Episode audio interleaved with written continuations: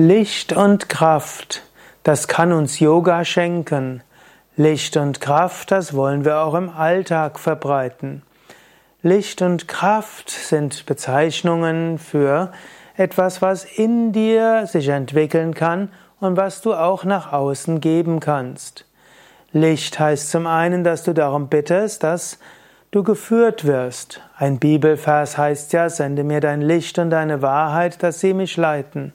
Und so kannst du dir auch Licht vorstellen, das von oben in dich hineinströmt.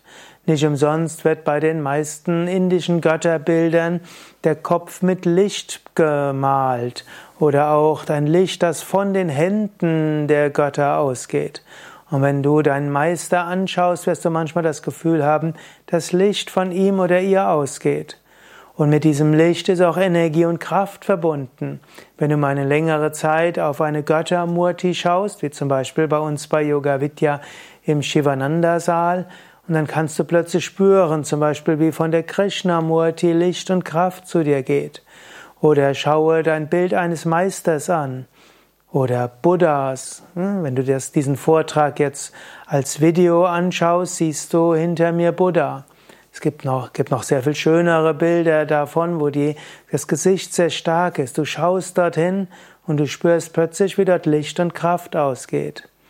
Umgekehrt kannst du dir dann auch vorstellen, wenn du in den Alltag hineingehst, dass dieses Licht durch dich hindurch strahlt und dass du von dieser Kraft beseelt bist, die du in der Meditation erfahren hast, die du von dem Altar bekommen hast, von deinem Meister bekommen hast.